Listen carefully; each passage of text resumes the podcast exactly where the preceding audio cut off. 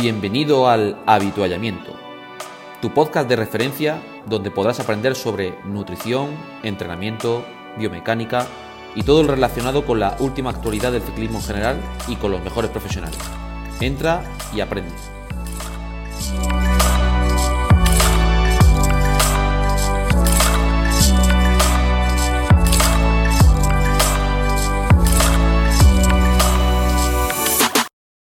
Muy buenas a todos y bienvenidos una vez más a tu podcast de ciclismo, tu podcast favorito, el avituallamiento. Y bueno, saludar una vez más a mis compañeros Javier Chola, Che Marguedas, eh, David Barranco, Raúl Cedrán. Muy buenas a todos. Hola, buenas tardes. Hola, ¿qué tal? Bueno, tenemos hoy tema maravilloso, tema que nos han pedido mucho tras 40 episodios. eh, un tema, no por ser de, de estos últimos temas, no menos importante, un tema muy importante y que se debe hablar cada vez más. Vamos a hablar de ciclismo femenino en esta ocasión tenemos, bueno, como grandes invitadas, grandes cracks, a Belén López, Tania Calvo, Necane Gómez, muy buenas todas. Hola. Bueno, tenemos aquí a grandes ciclistas, eh, todas son ciclistas profesionales en este caso, donde van a, a glo- a englobarnos sobre todo principalmente su experiencia. Nos gustaría que nos contaran cada una a qué se dedican principalmente, la trayectoria que han tenido, con qué co- compaginan esa actividad. Así que bueno, antes hemos comenzado con Belén, cuéntanos un poco, Belén. Bueno, yo soy Belén López, eh, soy ciclista del Masi Tactic y vivo de que soy profesora de biología y geología. Empecé con la bici a los 7 años y aquí sigo con 37. Reciente ganadora de Copa de España, recuerdo, si no me equivoco, Javi, ¿verdad? De prueba de Copa de España, perfecto, fenomenal. Tania, cuéntanos. Yo soy Tania Calvo, empecé en el mundo de la bici con ocho añitos y en 2010 ya pasé, pasé a profesionales, ahora estoy en el equipo labora- eh, laboral, laboral Cucha. En 2010 pasé a profesionales eh, de pista como velocista y hace cosa de un añito y medio más o menos me decidí pasarme al fondo y ahora estoy com- compaginando pues eh, fondo y, y pista, o sea, perdón, carretera y pista en la modalidad de fondo, al mismo tiempo que estudio online, psicología online, y lo compagino todo de la mejor manera que puedo. Fantástico. Necane, cuéntanos qué tal. Hola, yo soy Nekane. eh, vengo de, de, de montar en bici desde los 11 añitos compitiendo y compito actualmente en pista y en carretera y también lo compagino con los estudios de ciencias de la actividad física y el deporte. Cuidado que David, profe tuyo, ¿eh? Ten cuidado que con lo que dices aquí. No, todavía, todavía no, espero el año que viene, ¿no? No, en el segundo semestre. El segundo cuatro El segundo tengo, ¿verdad? La, la vena de tensión se le marca a Necane cuando se lo has dicho, ¿eh? O sea, yo no digo nada. Que cuando, cuando se hizo la matrícula, me puso, voy a tener clase con Barranco, qué ilusión, ¿eh? Me puso, te lo juro, ¿eh? O sea, que está por ahí eso documentado. Cuidado. Ahora hay que cubrir, ahora hay que cubrir las expectativas, a ver qué tal. Espero que te creo que creo que lo vas a hacer bien. O sea, lo que, lo que no sé es el rol que te voy a dar en clase para que, para que, para que tú también estés cómoda en el grupo. bu- buen profe, buen profe, que yo lo tuve en el curso de directores deportivos nivel 3. Te lo digo yo. También. Solo, me- solo me faltas tú. O sea, me faltas tú, Tania, a ver también para darte clase. Alguna vez, alguna vez. Bueno, al final es lo que hacemos en el día a día, a ver, a ver qué tal. Sí, pero sí, he visto he los listados y vi que estamos ahí en el segundo semestre. Bueno, algo aprenderás, pero también yo creo que o la figura un poco que pensado, ya lo comentaremos, es un poco que tú también pues hagas en parte de, de profe, porque puedes aportar mucho también con todo lo que sabes. Entonces, bueno, ya veremos a ver cómo lo, cómo lo gestionamos para que, para que no te aburras en el, en el proceso del semestre, o sea, que a ver cómo queda la cosa. Bien, bien. Perfecto, pues bueno, una vez hechas las presentaciones, ya bueno, creo que conocéis también el formato del podcast. Normalmente solemos hacer un formato de dos preguntas por invitado. Claro, ahora tenemos tres invitadas. Mm, Sería multiplicar dos para cada invitado. Entonces creo y creemos, obviamente en conjunto, que puede ser muy interesante hacerlo como una especie de mesa redonda, un poco de un poquito de debate entre todas, que deis vuestro punto de vista sobre ciertas temáticas, por ejemplo. Se puede hablar, bueno, muchas temáticas. Javi, por ejemplo, cuéntanos un poco cómo la situación del ciclismo actual, eh, que va en auge, por suerte, poco a poco parece ser. Cuéntanos un poco. Bueno, yo creo que eh, ha evolucionado un montón, ¿no? Estos años del ciclismo. Y sobre todo creo que Belén es la que quizá pueda aportar más, que lleva un montón de años corriendo. De haber en España antes dos equipos, ¿no? A lo sumo tres, ahora hay cinco o seis equipos con equipos filiales. Creo que ha, ha evolucionado mucho, pero claro, todavía para equipararse a, a lo que sería los chicos, todavía falta, falta mucho camino, ¿no? Y hace poco salía, ¿no? Los premios, mucha crítica, los premios de la París Roubaix, por ejemplo, cuando se veía que el chico que ganaba eran 30.000 y la chica eran 1.500, ¿no? O sea que todavía falta mucho para, para que se equipare, ¿no? Pero sí es verdad que, que creo yo que, que ha habido mucha evolución a nivel positivo, cada vez más chicas compitiendo, ¿no? Porque yo me acuerdo que Belén aquí corría sola en Andalucía y corría con los, los chicos, con nosotros, incluso se metía a correr porque no tenía, no tenía gente, ¿no? Y ahora ves una Copa de España que sale en Elite Suben 3, 80 a 100 chicas prácticamente. O sea que la evolución ha sido, ha sido grande. Creo que Belén puede escribir eso perfectamente, ¿no? Porque es la... Y perdona un momento, no, Javi, la Belén, más experimentada, vamos a decir, ¿no?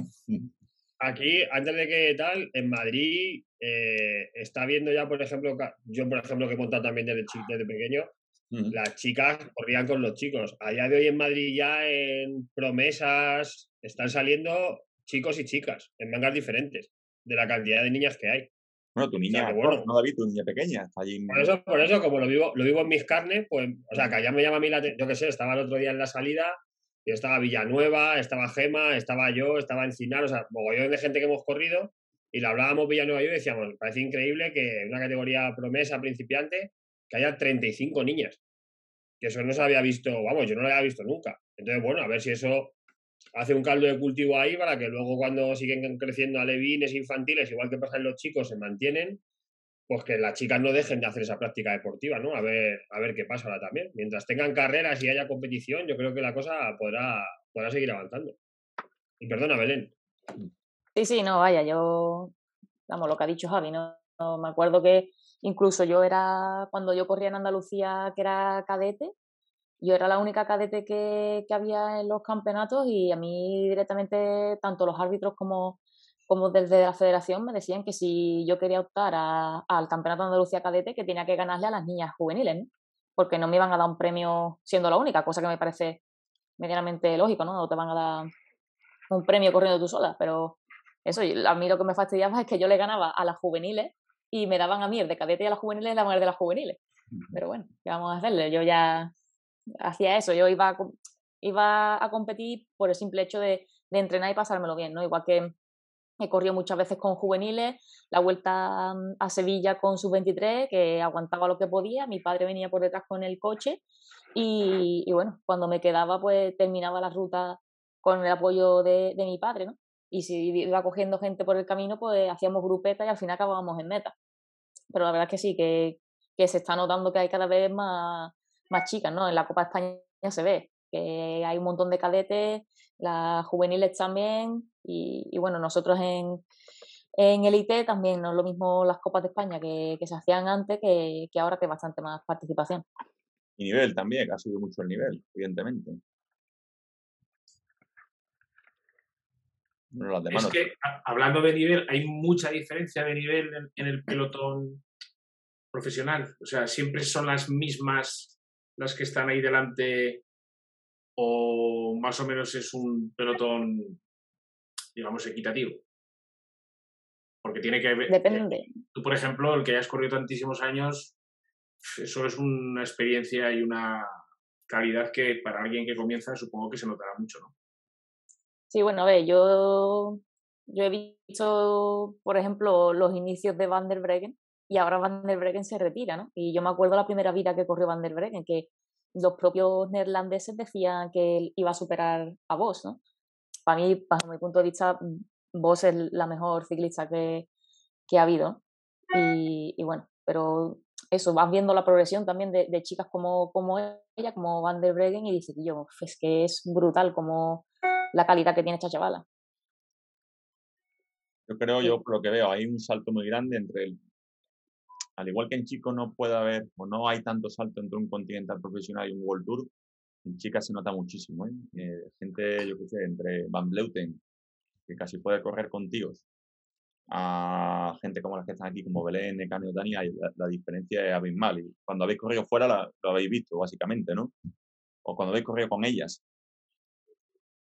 Sí, era como prácticamente estar en otra carrera totalmente distinta. Igual en una Copa de España, estar en una competición como la Vuelta es otro nivel. completamente distinto, como si estuvieras corriendo con chicos casi. Mm, casi. ¿Y por qué creéis que es esa diferencia de nivel? ¿O por qué hay tanta diferencia entre, entre eh, no sé, al final ves un pelotón de, joder, parece que la selección holandesa, la belga, pues hay como mucha más calidad. No creo que eso sea, o sea, ¿a qué viene esa diferencia? ¿Por el trabajo que se hace en la base? ¿Por porque hay muchas más mujeres que practican el deporte? ¿Por qué creéis que se debe esa diferencia de nivel? ¿Por los medios que tienen? Yo creo que ahora mismo España va un poquito por detrás de algunos países como Bélgica, Holanda y Europa en cuanto a nivel del ciclismo femenino. Yo mm, recuerdo haber ido de juvenil a correr a Bélgica y a Holanda y haber dicho, madre mía, cómo se corre aquí en comparación con España. Entonces yo, yo creo que además eh, la mayoría de la gente que corre en España en un equipo como el nuestro, el MASI o el laboral, es está compaginándolo con algo y en otros países la mayoría mm, no compaginan, les dan una dieta y sí, bueno, pueden estar estudiando algo, pero no, no tanto eh, a nivel de me saco la carrera en cuatro años, sino voy poco a poco y, y mientras mi actividad principal es el ciclismo. Al final yo creo, mi opinión también, esos países como Bélgica, Holanda, tienen una tradición muy por detrás, ¿no? De, incluso ahora Italia, tiempo atrás, que llevaba mucho tiempo trabajando con chicas desde la base y, eso se nota, ¿no? Y al final, pues, si llevan años de recorrido, pues la, diferencia es, abismal, ¿no? Pasa igual en ciclismo en pista. Yo creo que aquí España se ha quedado atrás, eso se ve en los resultados. Y bueno, Italia lo ha vivido en sus, en sus carnes, ¿no? De ser velocista, ir bajando tiempo, bajar de 11 y llega un punto que parece que bajas de 11 y eres malo, ¿sabes?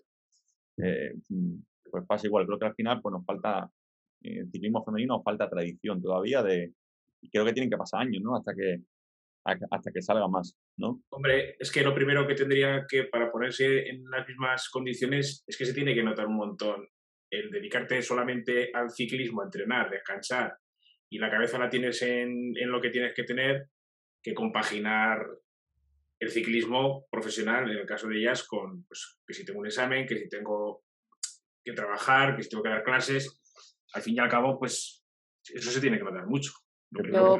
tanto Belén como Tania, creo que las dos lo pueden decir, porque saben lo que es eh, estar solo dedicado un momento a la bici y luego compaginar con dos cosas. Yo me acuerdo, no sé, hace cuatro o tres años, Tania, que estuve en tu casa, estuvimos allí una semana preparando el mundial y estabas tú estudiando, todavía estabas acabando TAFAD, ¿no?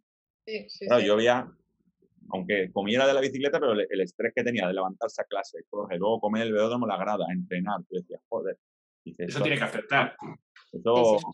y Belén, por ejemplo, los dos años que tuvo mejores eh, de rendimiento es cuando estaba sin, sin trabajo. Eh, Exacto. En 2000, la temporada 2013, porque yo empecé a trabajar en, de profe en el 2011-12 y con los temas de recorte en educación y tal, el curso 2012-2013, pues no, no, estuve trabajando, ¿no? me quedé en paro. Y, y así se nota, porque el descanso sobre todo, ¿no? Y aparte también tenía mucho más tiempo, leía, leía mucho, leía mucho estudios científicos, hacía, tenía una cámara eh, de, de, hipoxia y me ponía a hacer, por ejemplo, hits en, como e, en ayuna dentro de la cámara y hacía un montón de cosas y al final tener tiempo, poder dedicarte a ello y la verdad es que yo noté muchísimo el salto de calidad ese, en ese año. Y Tania, que comparar un poco las dos cosas también, ¿no, Tania? ¿Tú has notado eso también, no? Sí, aunque yo creo que también igual el hecho de si tú empiezas a competir ese tipo de carreras, ¿no? Pues carreras de, de nivel de, de las que compiten ellas. Ellas al final no paran, compiten, compiten, compiten. Y yo sí que noto igual una diferencia entre las corredoras españolas que, compiten en ese tipo de competiciones y entre las que competimos en competiciones de menos nivel y de vez en cuando salimos al extranjero. Eso también, yo creo que el hecho de competir solo en ese, en ese ámbito también te da ese, un poquito ese ritmo. No es todo lo necesario para estar ahí, pero algo ayuda, pienso. Sí, no, aparte. que me meta ahí en la conversación, que, que voy en el coche y lo mismo tengo problemas de conexión. Yo quería haceros un par de preguntas. Una pregunta. Eh, ah, bueno, a, Necane, como la he tenido el placer de trabajar con ella, bueno, Necane. Eh, Tania, quería quería preguntarte una cosa. ¿Cómo, ha sido el paso de, la velocidad al fondo? Em, ¿Cómo ha sido ese paso de, en cuanto a nutrición, a si has tenido que cambiar la composición corporal, los entrenos, mucho más fondo? cuéntanos, ¿cómo lo has vivido? Básicamente lo, lo que más ha cambiado ha sido sí, los entrenamientos. Porque lo que es la comida creo que como más ahora, peso menos, pero como más.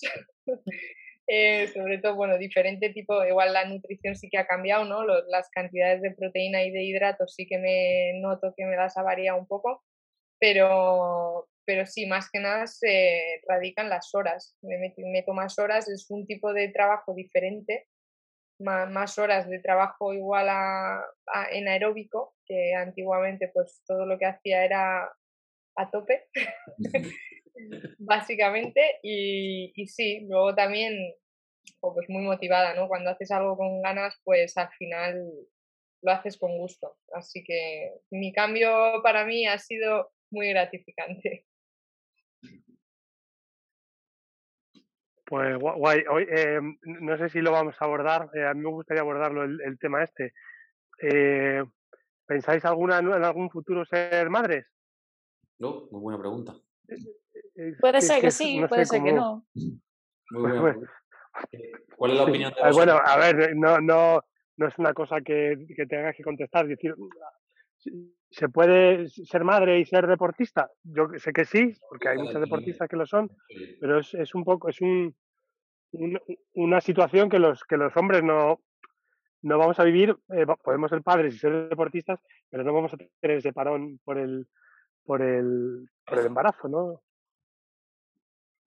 Silencio total. eh, por ejemplo, está el, el, ejemplo más cercano a, nos, a, nosotras es, por ejemplo, Lizzie Weiner, que mm, fichó por el Trek, fue madre y, bueno, fue campeona del mundo, fue madre y ya, fíjate, la tía está ganando de todo. La verdad, también hay que tener en cuenta el apoyo que puede tener ella, ¿no?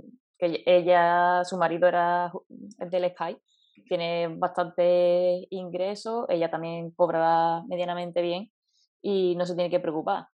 Eh, en el caso de que yo, por ejemplo, decidiera ser madre, pues evidentemente con el trabajo y la bici mmm, está un poco complicado. Claro, es, es, es complicadísimo. Sí. ya la, última, para Mecane. Un momento, Raúl, hay muchos estudios por ahí que dicen que los años post maternidad son los mejores en rendimiento por el tema. En rendimiento, ¿no? Y se habla por ahí de que muchos países asiáticos cuadran a otra disciplina la maternidad con los prejuegos. Fíjate, hay una chica ah, alemana, creo que es, de pizza, que quedó campeona de olímpica de persecución, de persecución olímpica, y anunció ahora que corrió los Juegos Olímpicos estando embarazada. Está embarazada de tres meses. También la semana pasada, eso. Mm. Sí. Mm. Mm. la, última pregunta, aunque las seis están relacionadas con, con, la ciencia por los estudios, pero es un poco para Fíjate, que las otras dos no han contestado. Ah, bueno, son, más jovencillas, ¿no? Son más jovencillas. a ver, yo por mi parte sí que, yo sí que lo he pensado, sí que he pensado, a mí me gustaría ser madre, pero lo he pensado en el momento de una vez que deje, deje el ciclismo ser madre.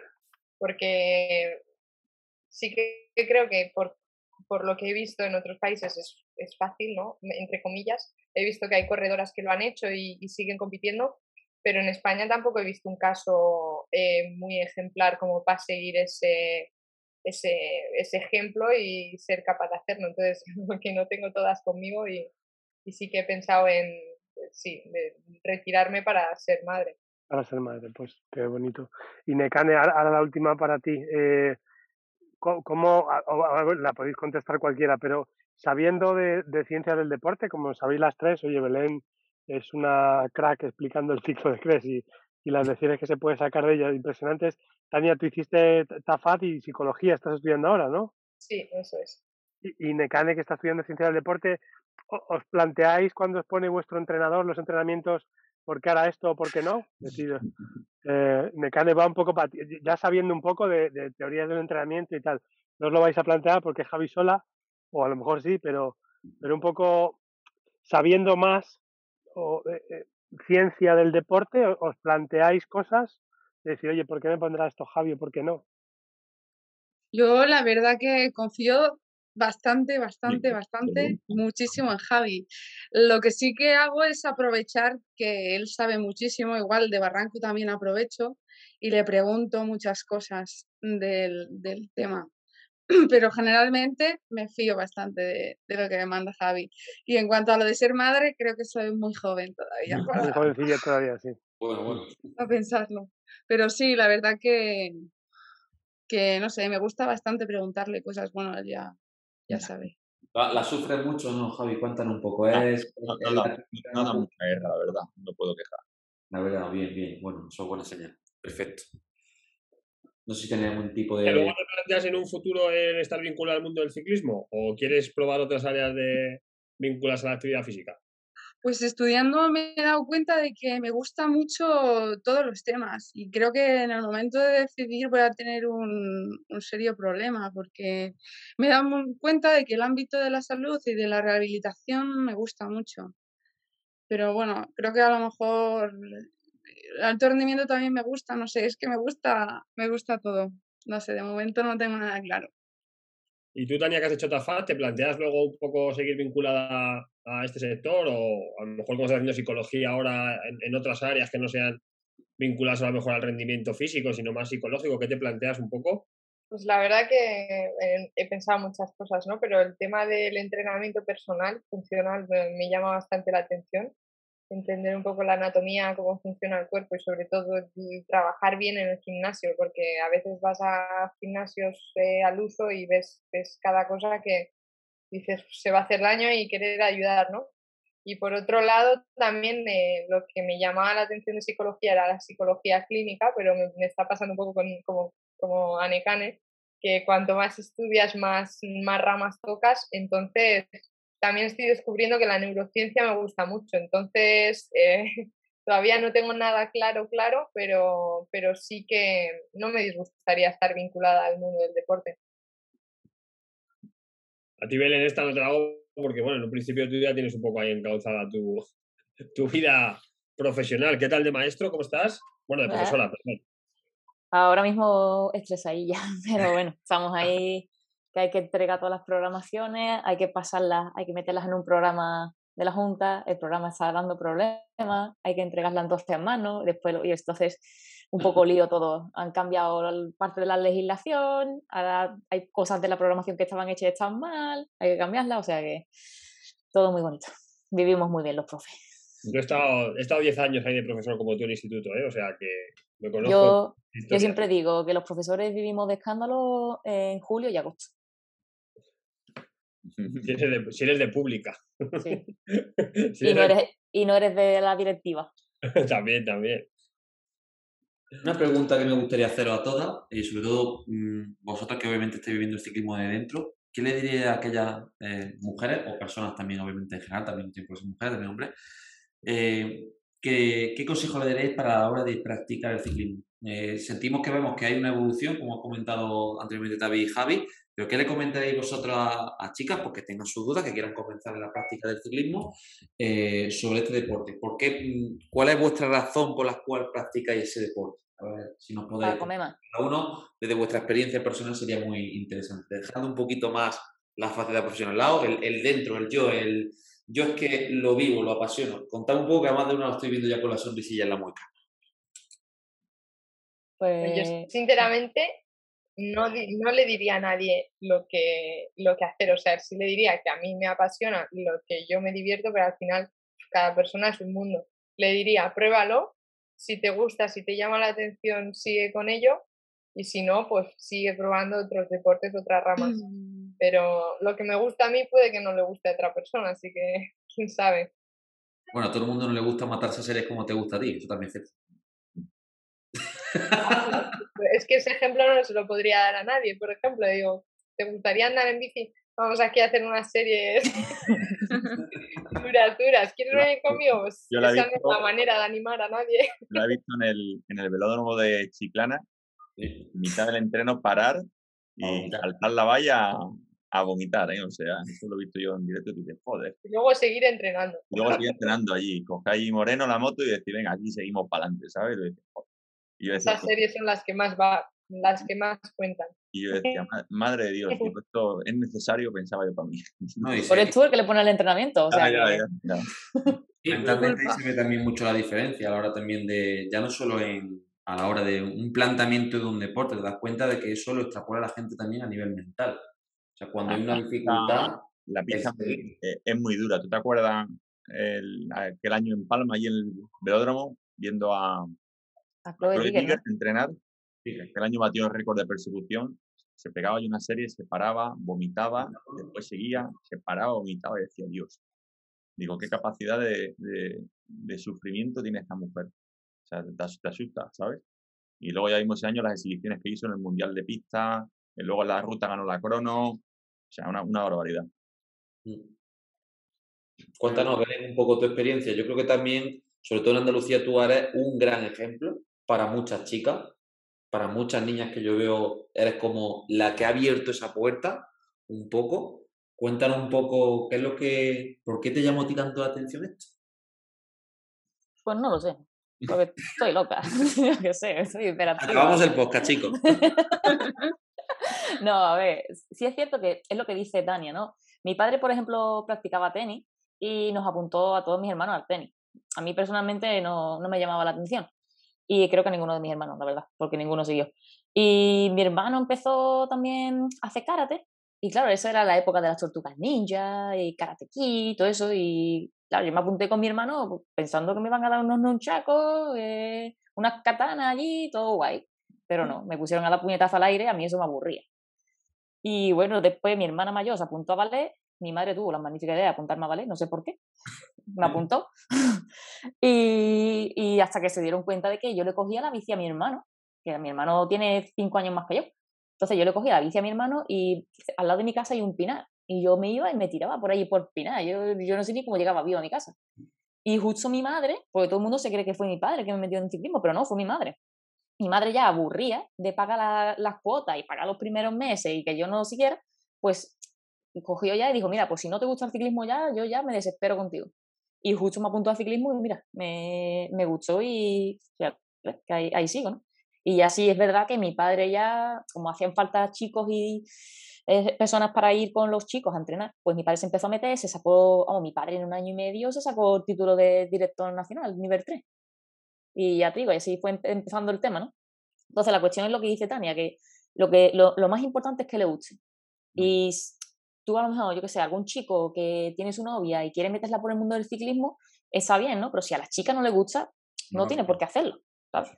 que si le intenta mostrar la parte bonita del ciclismo, evidentemente no se lo va a llevar a hacer serie, ¿sabes? Te lo puedes llevar a lo mejor a la sierra, empezar a lo mejor, yo, el tema de la bici eléctrica me parece estupendo. La eléctrica yo digo que es el mejor juguete del mundo, o sea, es una pasada. qué, bien, ¿eh? Qué bien, se, sube en Andorra a los puertos, ¿eh? Con... Sobre todo cuando tienes que coger la encima del cuello para abajo para arriba.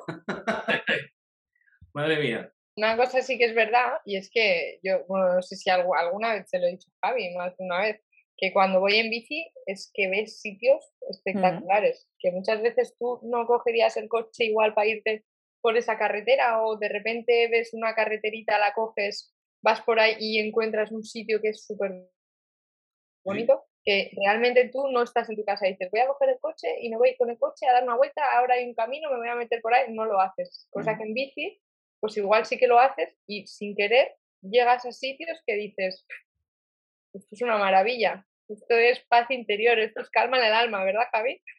Eso al lo que tiene, pero para eso que tiene condición física. Yo como no lo hago la eléctrica ahora mismo, no, no puedo. Bueno, Javi, Javi que engaña mucho, ¿eh? Que aquí Javi sin entrenar a, más de uno lo engaña. Me encanta, cuéntanos un poco también tu experiencia. Pues yo fue un poco de mm, todo lo contrario a Belén. Yo empecé a hacer mm, de todos los deportes, hice judo, gimnasia rítmica, eh, mm, yo qué sé, atletismo, natación. Hubo un momento que hacía atletismo, natación y ciclismo a la vez. Siempre me ha gustado mucho un poco todos los deportes. Y mis padres hicieron como una escuela ciclista en mi pueblo, en Badilla, y, me obligaban a ir y no me gustaba nada. no me gustaba nada. Yo quería hacer de todo menos la bici. Y, y, no me gustaba porque iba a la última, porque iba sufriendo todo el día y iba a la última. Y luego ya en el periodo ese que creces, de que ya te igualas un poco a los chicos, ahí fue cuando ya me gustó. Y ya cuando a mí lo que me llamó del ciclismo fue la competición, la verdad. Que me metieron a competir y ya lo que me motivaba era ganar a los chicos. Y así ya luego fui cogiendo el gustillo a varias cosas. Ah, a, entrenar.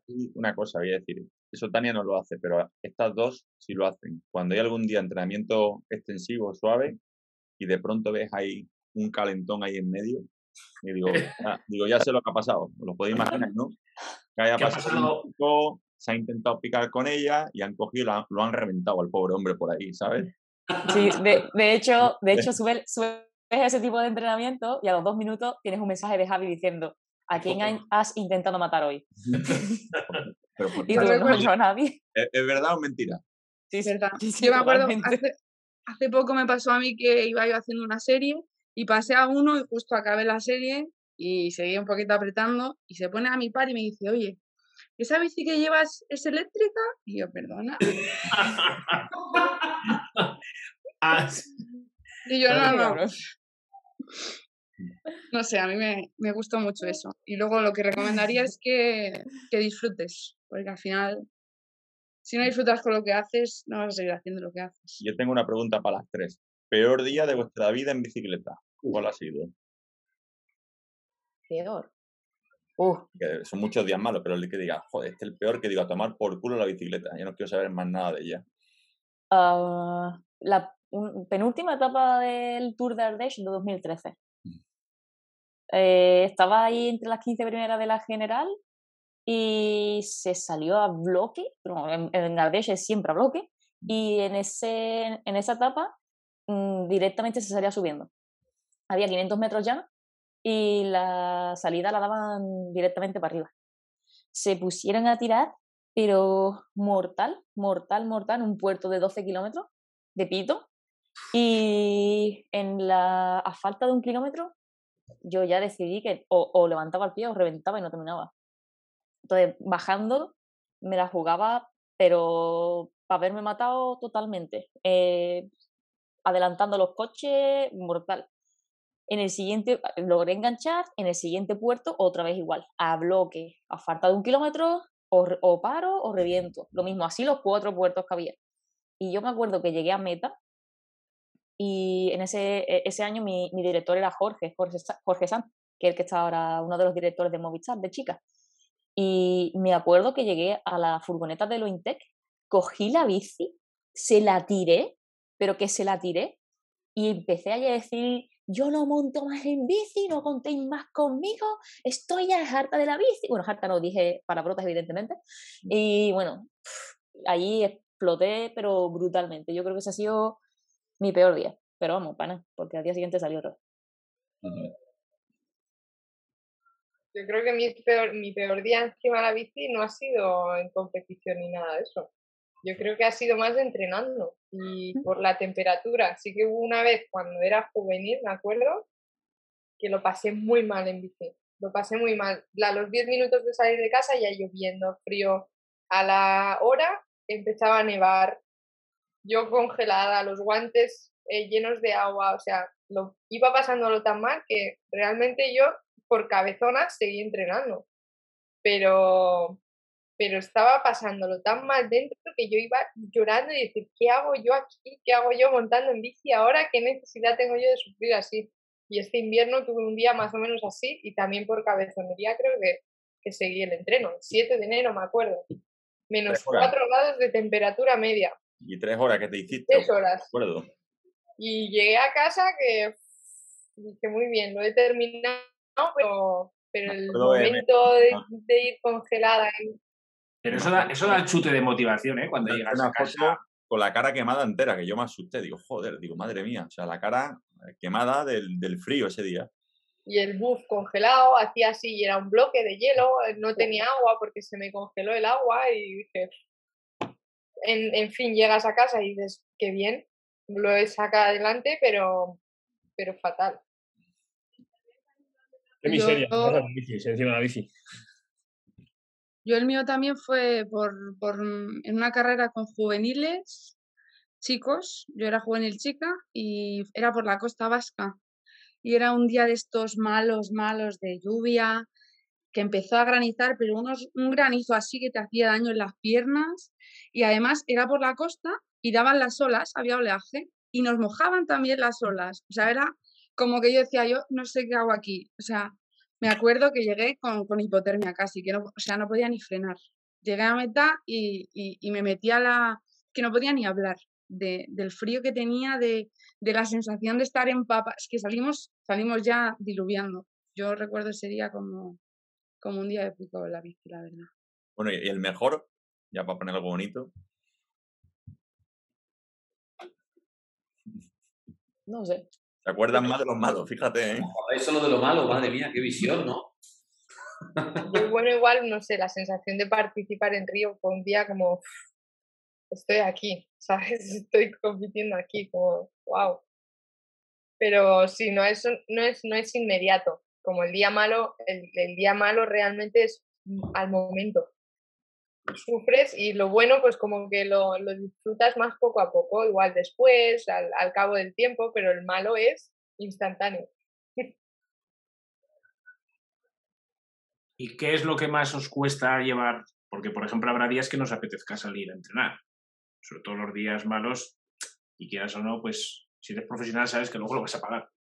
¿Esos días o, o, la nutrición también, por ejemplo? El seguir una nutrición controlada? Porque supongo que, que estará controlada, ¿no? Pregunto. Sí, sí. Sí, la tienen controlada. ¿Qué es lo que más difícil o, o, o, a lo mejor, yo que sé, que tengáis alguna debilidad y que sepáis que tenéis que controlaros? Y hay gente, pues a lo mejor que tiene más facilidad o, hay gente que tiene menos facilidad y le cuesta más o menos trabajo. A mí, por ejemplo, el frío. A mí que me llueva me da igual. O sea, Mm, de hecho, he ganado, he ganado bastantes carreras lloviendo. Pero con el frío, lo paso muy mal. Igual que hay gente que lo pasa mal con el calor, yo no. Pero yo con el frío, cuando salgo, por ejemplo, en competición, si no, si no me caliento bien es que no entro en calor. Y yo he cogido unas cuantas hipotermias en Bélgica y lo he pasado muy mal. Y, y este año, por ejemplo, aquí en, entrenando en, en, Sevilla me han pillado dos grados bajo cero y no es lo mismo tampoco. También vas con más ropa entrenando, en competición no puedes ir con tanta porque empiezas a sudar y después coges frío, y, pero en, en competición yo lo que peor llevo, vamos, de lejos, es el, el frío. Yo llevo peor igual el hecho de, de, que algunos días dices que estoy reventada, hoy no haría nada. Hmm. Y tener que hacerlo, porque también yo conmigo misma me sentiría mal si no lo hago, la verdad que no, el hecho de la nutrición y esto ya no, no me cuesta. Yo creo que al final, hoy en día, eh, los nutricionistas, al menos Sergio, mi nutricionista, me hace unos menús que están muy ricos. Entonces, como que tienes mucha variedad. No es, sí que igual algún día dices, hoy me comería una palmera, un esto, pero es momentáneo. Sin embargo, el hecho de salir algunos días a entrenar, que no te apetece nada, eso es duro porque ya directamente sales a entrenar y no entrenas igual, porque el cuerpo ya sabe que ese día no te apetece. Entonces, o hay veces que le das la vuelta, pero muchos otros días mantienes esa sensación de no me apetece, no me apetece, y el entreno no sale igual, sale, sale mal. A mí, aparte del chocolate,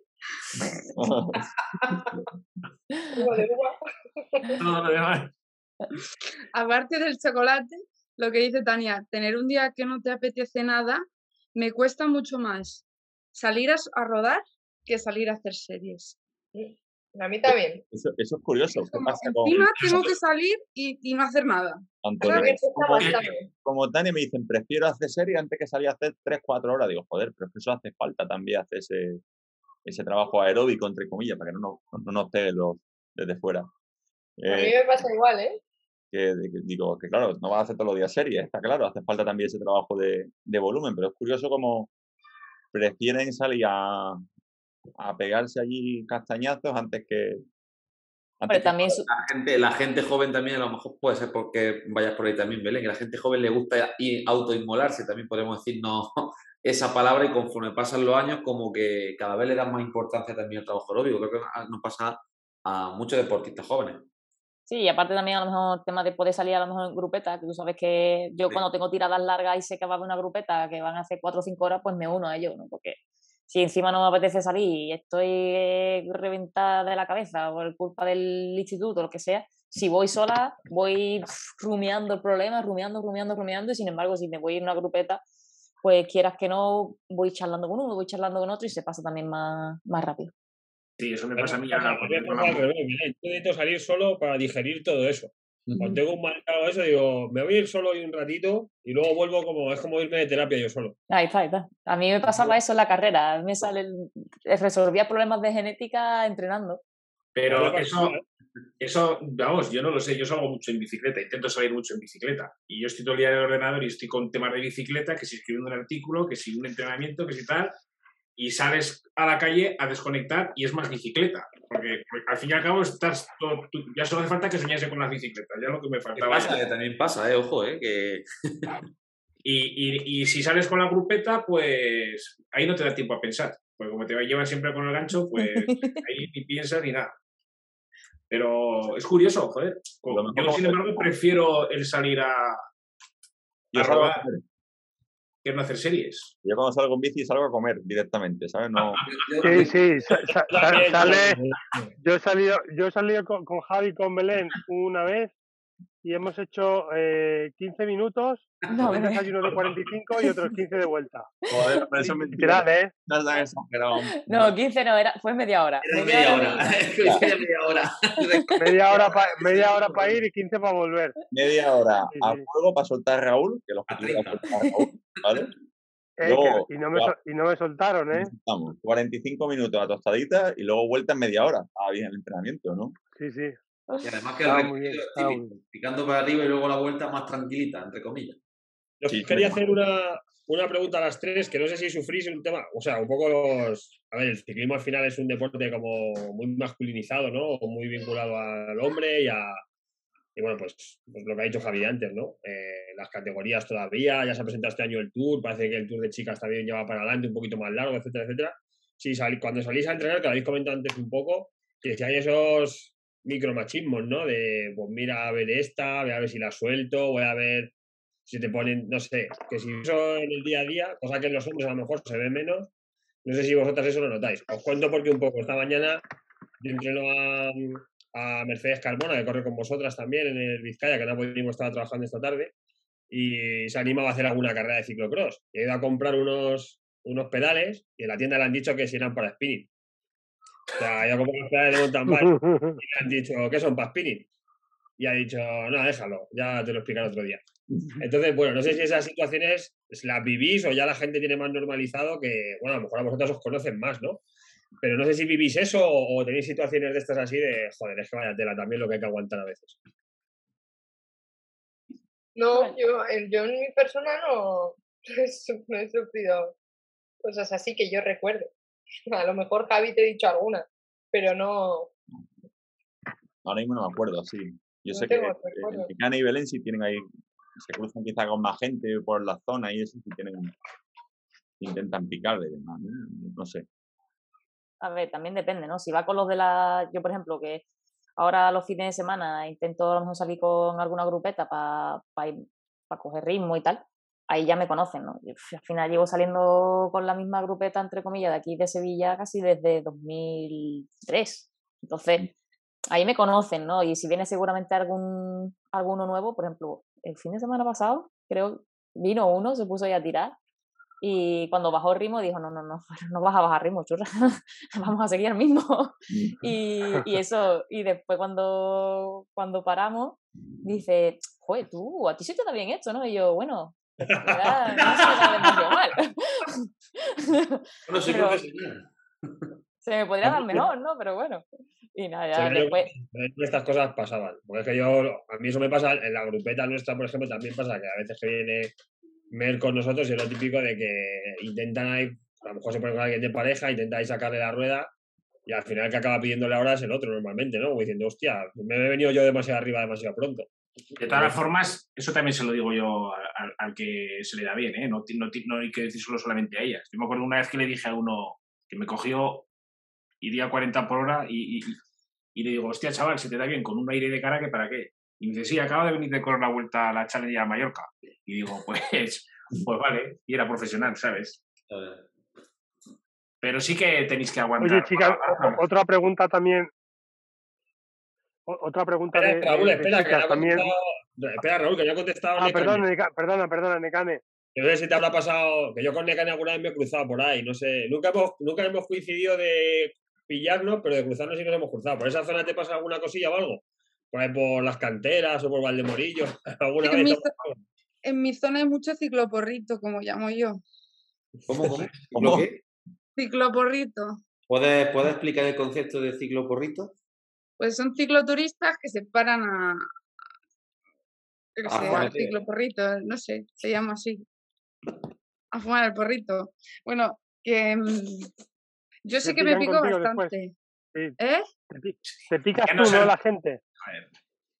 Ah, lo que sí son comentarios mm, del estilo de "Jo, que no se esperan que andes así. Pero eso, como dice José, Chema, mm, o sea, Chema, perdón, eh, también, o sea, también pasa con los chicos. O sea, a mí con mi hermano también me ha pasado a veces. Sí, eso- es- esto es así. Yo, mi- yo mi mujer, eh, que ha hecho ya unas cuantas maratones, medias maratones, en Zaragoza fue de las, se podría decir de las pioneras, pero de, de carrera a pie, ¿vale? Entonces tú ibas a ver a, la media maratón de Zaragoza o la 10K y, y veías a muy poquitas chicas. Y, y- y- fui yo la que la animé a que... Y yo me tenía que escuchar eh, en- de muchos... Yo no sé cómo permites o, o- o cómo animas a que tu mujer vaya, joder, pero ¿por qué no voy a...? ¿Sabes lo que te quiero decir? El problema, el problema está en la cabeza del- de, La mentalidad. La mentalidad de la gente que no... ¿Sabes lo que te quiero decir? Porque al fin y al cabo a mí es que este tema me, me revienta. Más que nada porque, porque lo he visto. ¿Sabes lo que te quiero decir? Y, y ahora afortunadamente pues va a salir una, una media maratón o una maratón y está lleno de chicas y en el ciclismo pues afortunadamente en el cicloturismo está pasando lo mismo. Pero he tenido que aguantar muchísimas tonterías, al igual que seguro que se las ha tenido que aguantar mi mujer. Sí, pero yo, por ejemplo, a, a mí, cuando, cuando yo salgo con la grupeta, a mí me tratan como, como uno más. ¿eh? A mí, por ejemplo, no me dicen, venga, te voy a dejar el sitio cuando hay viento y me voy a comer yo el aire para que entres tú. No, no, no. Allí somos todos iguales. Y eso yo lo agradezco. ¿eh? O sea, yo cuando Belén, cuando más. ¿Qué? Doy fe. ¿Cómo? Tania. Belén- repítenos, por favor, Tania, se, ha- se te ha cortado un momentito. Digo que doy fe que Belén es una más. Yo he ido con ella y ella es, incluso ella es la que lleva un poco el cotarro. Le respetan muchísimo. Ella, ella es la que lleva la batuta en todo momento, ¿no? Eh, le gusta. Menos, Capitana, capitana de ruta. menos el becerro del domi. Ahí pone orden, pone orden. Y eso es bueno, eso es bueno, Belén. Sí, no, pero es eso, ¿no? Yo, yo, yo tengo mucho que agradecer a la, a la grupeta de que no me haya tratado como con cuidado por ser chica, ¿no? O sea, yo siempre digo, eh, el, hace el año pasado la vuelta, la vuelta a España, en la etapa esa que hubo tanto viento que se armó el abanico justo cuando pillamos a, a mi compañera Mirella, Mm. que, es, que venía el viento de lado. ah, yo cuando se formó el abanico cogí y tiré para adelante. Y una compañera de equipo, Mireia Trías, me dice, Belén, es que no sé cómo lo has hecho. Dice, yo no sé cómo estabas detrás de mí y de repente has pasado para adelante. Y le dije, digo, porque a mí, aquí en Sevilla, pega el aire, que es algo bueno Eh, que, que La hay aquí en grupeta de dos Andalucía. hermanas es muy potente, ¿eh? Ahí está. Entonces, a mí, a mí con la grupeta de dos hermanas, a mí me puteaban. Y a mí me- el primer día me dejaron tirar. Ahora el segundo, la primera que metía godazo y cabezazo era yo. Eh, y volver a ¿Vale? Coronil a cu- a 38 de media y o aprendes a moverte o te quedas. Ahí está. Entonces, eso sí que lo agradezco, ¿eh? que, que no me hayan tratado como, uy, pobre, que es una chica, vamos a dejarle aquí el, el hueco. No, no, no. no. No, hombre, soy- nosotros ahora ven dos chicas, bueno, una chica y, y muy bien, a ver si me entiendes. Al fin y al cabo es un- uno más, es como tiene que ser.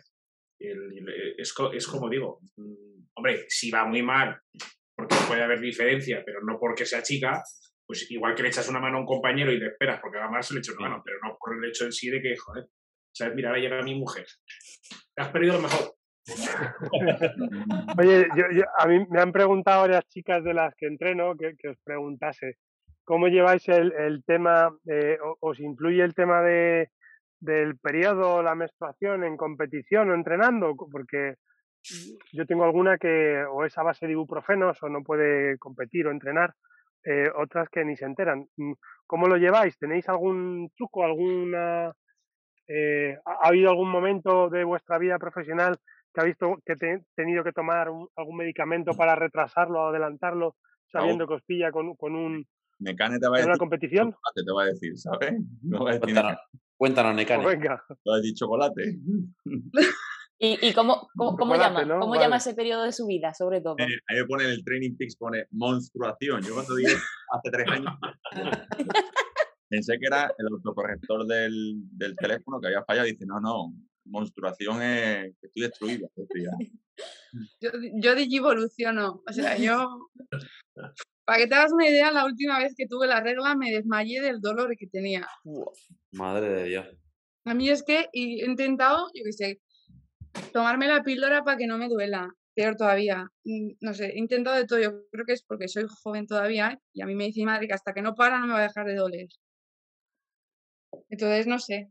Yo me tomo un ibuprofeno y voy ibuprofeno al día y le rezo a Javi para que ese día no me ponga... lo que hacemos es, tanto Necane como Belén, hay que regularle, o sea, el entreno le, le condiciona porque, o sea, porque no rinden igual, o sea, no son capaces de, de realizar lo que hay y, y les condiciona el, el entrenamiento. Incluso, por ejemplo, Belén, a nivel de, curioso, lesiones que tiene musculares antiguas y demás, o sea, en ese periodo se le, o sea, se le acentúan, la tensión muscular, incluso la asimetría en el pedaleo, o sea, cojonante lo que le afecta.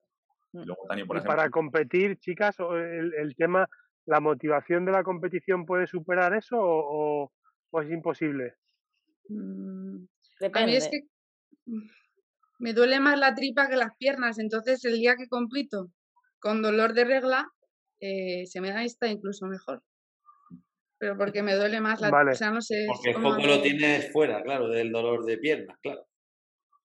A ver, yo sí, sí, te puedo decir que, yo, por ejemplo, estoy haciendo cursos de, nutrición y uno de los que estoy haciendo es que se llama eh, Nutrición y Salud Hormonal Femenina y ese curso sí que me está ayudando a, a tener tanto menos dolores como también menos inflamación y, y después, yo, por ejemplo, el, el trabajo que entregué de, de fin de, de, los directores deportivos nivel 3 de la, selección española, de la Federación Española fue sobre mujer, nutrición y, ciclismo.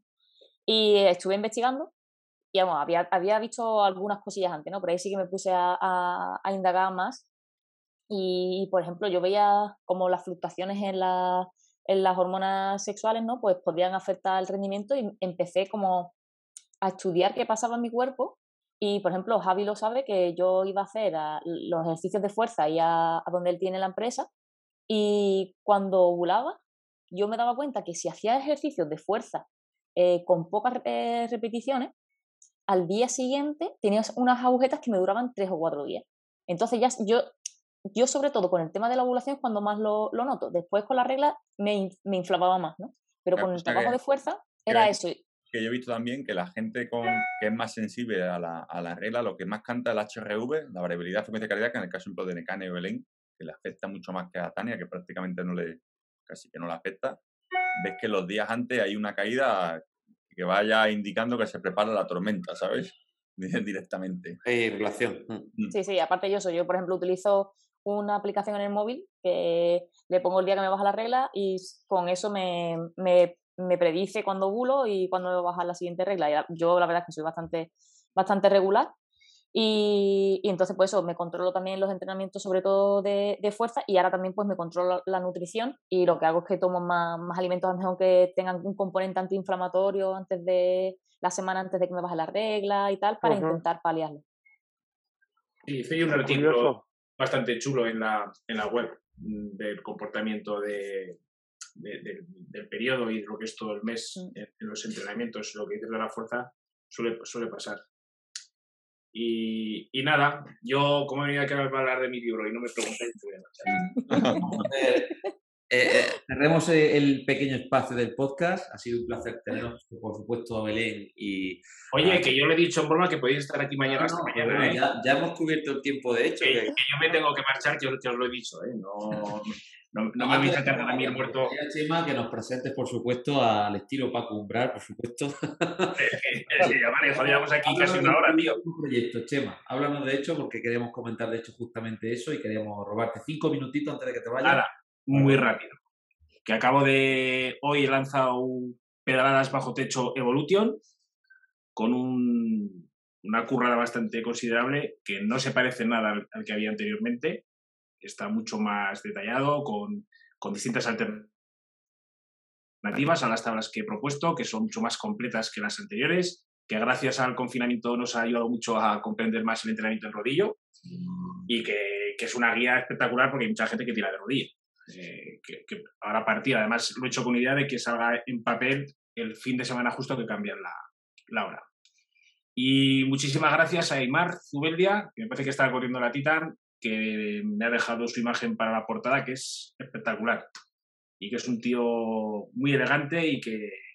Y eso. Y, nada, que estará disponible en papel ya a partir de, noviembre y que está la preventa. La, yo lo he preencargado ya, ¿eh? Yo, yo Nosotros tengo ya el, encargo.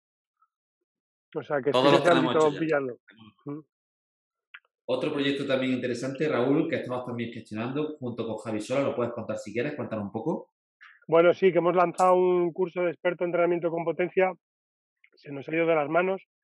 Llevamos ya bastante, no, he echado la cuenta hoy, pero más de 50 y pico eh, ya, ¿no, Raúl, más menos? Sí, eh, sí no, he echado la cuenta porque he estado con David hoy dándole clases a, sus chavales y, no he echado la cuenta. Sí, y nada, que está todavía abierto el plazo de inscripción hasta el día 1 de noviembre, que lo gestionaremos ahí si no sabemos si lo vamos a cerrar o qué. Espérate, espérate que yo me apunte para cerrarlo.